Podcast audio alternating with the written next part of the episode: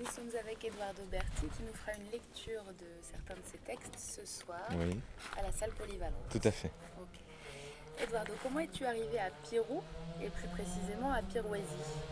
Euh, je, je pourrais faire le- la blague à, à la Ringo Starr et dire que je suis arrivé en train, mais je vais dire que je suis arrivé parce que je suis déjà venu trois fois en hiver, invité pour animer euh, des ateliers dans, dans le cadre de Diversify.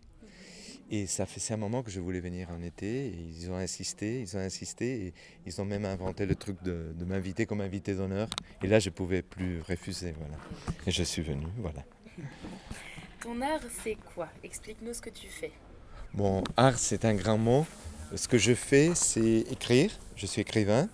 Euh, J'écris surtout de la prose narrative, euh, romans et nouvelles. Mais j'aime aussi euh, travailler dans, dans les zones un peu hybrides entre poésie et narrative. Tout ce qui est, euh, c'est pas, euh, micro-récits, euh, pe- petite prose, etc. Euh, c'est ça ce que j'aime spécialement. ouais. Comment tu qualifierais ton approche? Euh, ludique et sérieux en même temps. Peux-tu nous parler de ton parcours artistique ou écrivain? Euh, oui, je, suis né à Buenos Aires, en Argentine. J'ai commencé à écrire assez jeune. Euh, J'ai travaillé aussi en tant que, à une époque très très jeune en tant que journaliste. J'ai fait un peu de, critique de musique populaire et de cinéma. Et à un moment, j'ai tout mis, disons, dans, dans tout ce qui est la fiction et l'écriture. Et je suis en France depuis 20 ans, même si je, je fais tout le temps des allers-retours. euh, Et entre-temps, j'ai revécu, si on peut le dire comme ça, euh, trois ans à- en Argentine aussi. Qu'est-ce que tu as appris par le passé qui t'est encore utile aujourd'hui? Que tu utilises encore aujourd'hui? Euh, Qu'on finit jamais d'apprendre. Est-ce que tu as des thèmes de prédilection dans ton travail? Oui, oui, oui. Je- au début, je n'étais pas trop conscient de ça.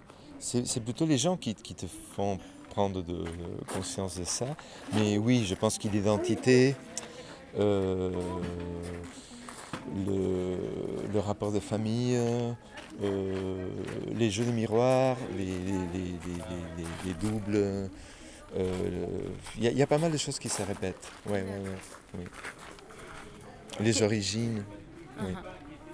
Qu'est-ce que tu souhaites qu'on retienne de ton œuvre?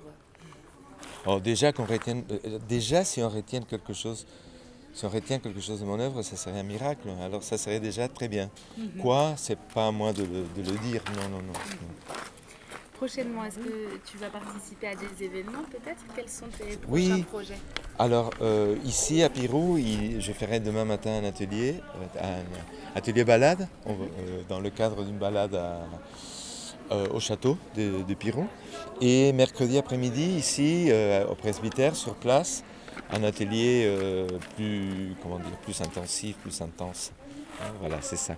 Sinon, bien sûr, j'ai mes, mes projets personnels à part, bien sûr. ouais. Euh, Est-ce que tu pourrais citer une des œuvres qui t'a le plus marqué? De quoi?